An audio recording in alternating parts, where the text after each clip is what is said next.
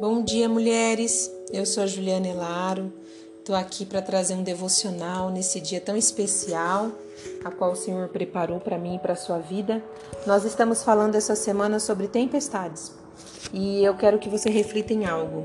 É... Pode alguém provocar uma tempestade? Pode sim.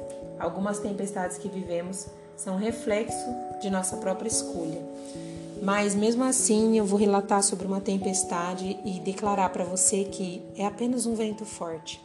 No livro de Jonas, capítulo 1, versículo 4, a palavra do Senhor diz o seguinte: O Senhor, porém, fez soprar um forte vento sobre o mar e cair uma violenta tempestade que o barco ameaçou arrebentar-se.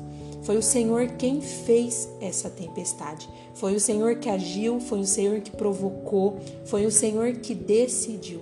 O Senhor está sempre mostrando a sua soberania, que o controle está em suas mãos, que ele não perde o controle. Mas Jonas havia feito uma escolha, ele recebeu uma ordem da parte do Senhor para ir para Nínive e profetizar sobre a vida daquele povo, e ele, temeroso, acaba fugindo compra uma passagem, pega um barco e vai para um lugar totalmente oposto para o sentido de Tarsis.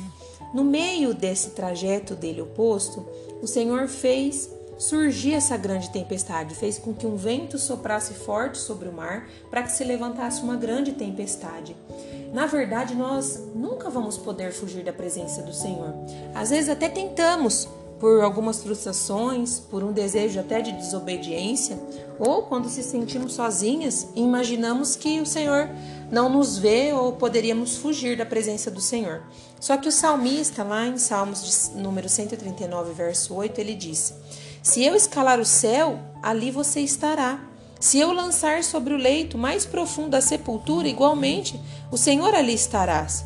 O salmista está dizendo: Eu posso estar em todos os lugares, nos lugares mais profundos ou nos lugares mais altos, e mesmo assim o Senhor estará. Ninguém foge dos olhos do Altíssimo. Aonde a gente estiver, o Senhor estará conosco. Foi ele em que provocou essa tempestade. Ele fez soprar um vento forte, um vento potente, um vento, um vento para realmente é, chamar a atenção de Jonas. Mesmo sendo um vento potente, um vento de grande impacto, Jonas dormia. Essa grande tempestade, quando a Bíblia fala de grande tempestade, eu já disse sobre isso, é algo que vai chamar mesmo a nossa atenção, é algo de grande impacto que vai é, é, nos alcançar de maneira que vai nos trazer um grande impacto. E o barco, ele ameaçava se arrebentar, ameaçar uma intimidação nada mais do que para nos trazer mais medo ainda. Ele ameaçou se arrebentar, se quebrar. Aquela tempestade ela veio quase que para acabar com aquele barco. Parecia até que era o fim, que ali estava tudo perdido.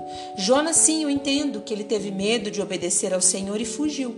Mas aquela tempestade só se levantou sobre aquele, aquele barco, sobre a sua vida, por uma desobediência. Não foi por falta do amor do Senhor, não. Por tanto amor do Senhor, o Senhor provocou aquela tensão para chamar a atenção de Jonas e voltar Jonas para o propósito, para o centro da sua vontade.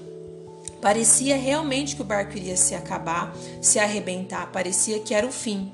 É, vai até parecer que tudo já está perdido, mas aquela tempestade se acalmou e ela só se acalmou quando Jonas reconheceu o seu erro.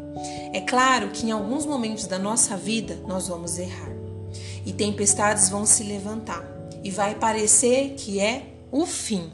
Mas eu quero dizer que quando nós reconhecemos o nosso erro, as nossas escolhas e as nossas falhas, o Senhor faz calmar a tempestade, ele faz cessar a tempestade. Ele pode cessar a tempestade. Ele maravilhou os discípulos numa outra passagem, dando ordem ao vento e ao mar. E os discípulos chegam a dizer um para os outros: Quem é esse que até o vento e o mar obedece? Esse é Jesus que continuava contemplando Jonas em desobediência, mas só queria trazer Jonas para o centro da sua vontade.